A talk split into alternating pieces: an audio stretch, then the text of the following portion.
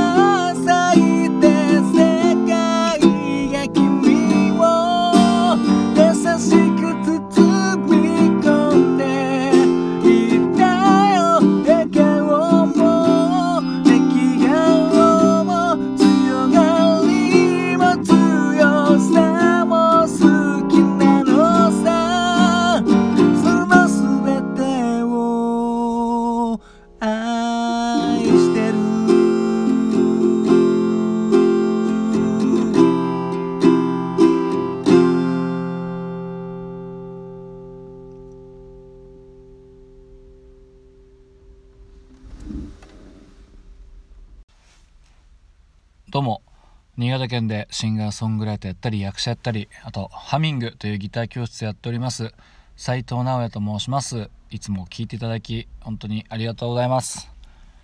今ほど歌いましたのはうんとレミオロメンで「桜」という曲でした、まあ、レミオロメンでと言おうか迷ったんですけどあのーそうですね。あのちょうどちょっと前にあのコロナ禍にまみれてですねあの仕事休んでた時にいろいろ音楽検索しててでこの藤巻亮太さんのあのレミオロメンのボーカルのね藤巻亮太さんのソロアルバムなんかを聴いてたんですよね。うん、で、うん、その中にアコースティックレコーディングっていうのがあってですねあのまあアコースティックギターをメインでこうレミオロメン時代の曲とかをですね弾き語っちゃおうっていうような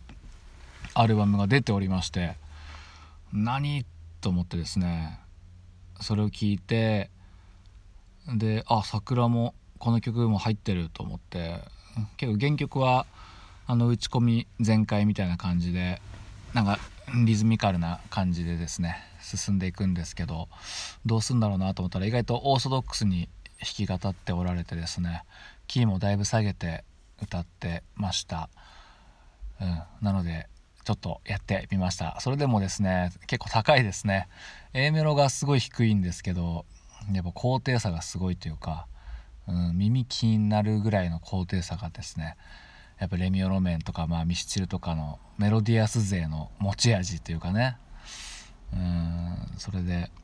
このねアコースティックレコーディングっていう、まあ、弾き語りまあ厳密に言うとねバンドの音とかもいろいろ入ったアルバムなんですけどね。あの3月9日とかあと僕の大好きな「電話」とかねいろいろマニアックなタクシードライバーとかねいろいろレミオロメンの中でもちょっとマニアックな曲とかも入っててねなんか面白い仕上がりになっておりますのでもしよかったら3月9日とかなんて結構しっとりとねしたアレンジでこうサビでダーンとダイナミズム持っていくあの原曲の感じとまた違う雰囲気でですね面白いなと思っております。まあねバンドはもう活動休止中ですけどまあでもやっぱ嬉しいですよね。こういう好きだったバンドのね好きな曲がこう特にねこの弾き語りっていうんですかアンプラグドな CD とかがねライブ版とか僕すごい大好きなんですよね昔から。うん。も一番若い時聞いたのは山崎正義さんの弾き語りのライブアルバムで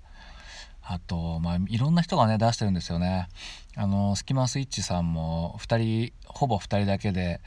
レコーディングしたベストっぽいのもあるし畑基博さんもやってるしあと長渕剛さんもアコースティック版とかあとライブ版とかねあのまだデビュー当時の僕が生まれたぐらいのね81年ぐらいのライブ版なんてギター1本でやっててねまだ声綺麗な時の長渕さんのうん。とかあと誰だろうな。まああとこの藤巻さんのやつもあるしえー、あとなんだろう。あとまあ井上陽水さんもねあのライブアルバム出してででねなんか意外と昔の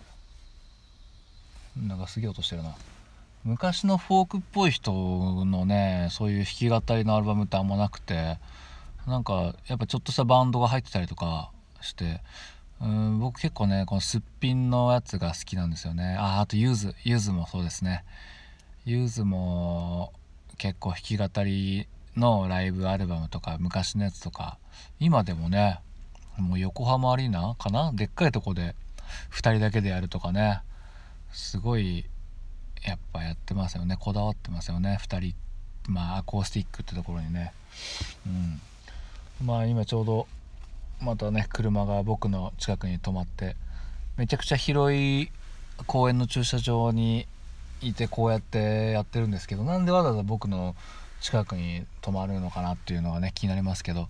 うんそうですね。そんでまあさっきも話は変わりま脱線しましたけどそうそう弾き語りの音源っていうのがね僕昔から大好きで。でまあ僕の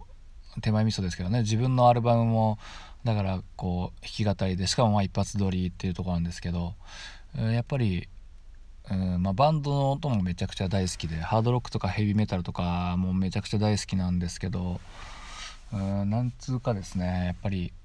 本当にいい曲だったらメロディーまあももっと言うとアカペラになるんですけど、まあ、アカペラとちょっと寂しいんでギターとかピアノね1本ぐらいとメロディーがあって本当にいい曲だったらそれだけで全然いいんじゃないかっていうね風な感じのやっぱ気持ちが昔からありますのでね。うん。やっぱバンドもいいんですけどね。バンドってまあ良くも悪くもまあごまかせるっていうのもあるしうん。であのルナシーのね杉蔵さんもいつかもう結局はアコースティックギター1本でね表現できるんだってね言ってましたね。まあそんな感じで聴いていただきどうもありがとうございました。